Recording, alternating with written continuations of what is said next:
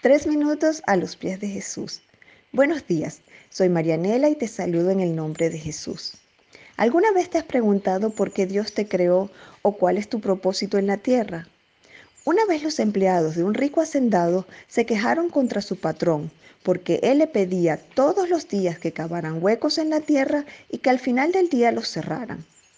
A pesar de que el salario era muy bueno, estos empleados estaban cansados de hacer hoyos todo el día y al final de la jornada simplemente tener que cerrarlos otra vez.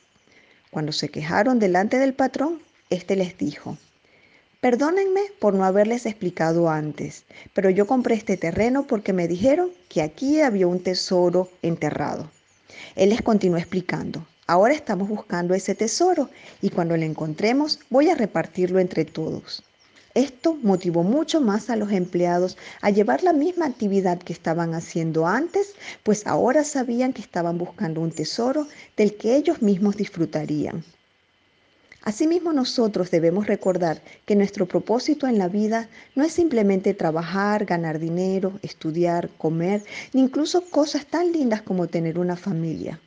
Uno de los propósitos por los que Dios nos ha creado es para que encontremos el tesoro que es el reino de los cielos. La Biblia nos dice en Efesios 1, del 3 al 10. Demos gracias al Dios y Padre de nuestro Señor Jesucristo por las bendiciones espirituales que Cristo nos trajo del cielo.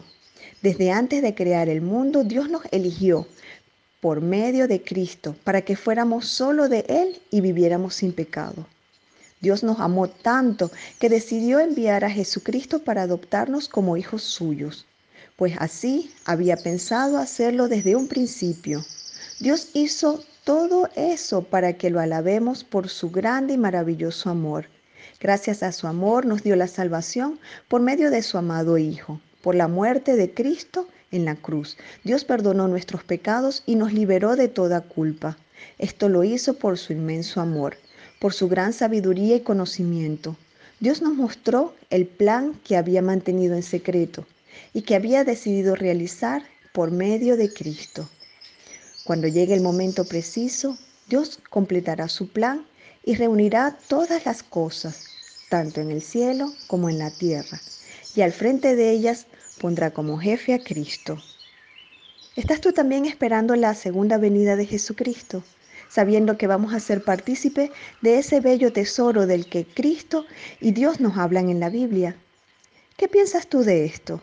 Nos gustaría escuchar tu testimonio u opinión. Nos puedes visitar en iglesialatina.com. Que tengas un día bendecido.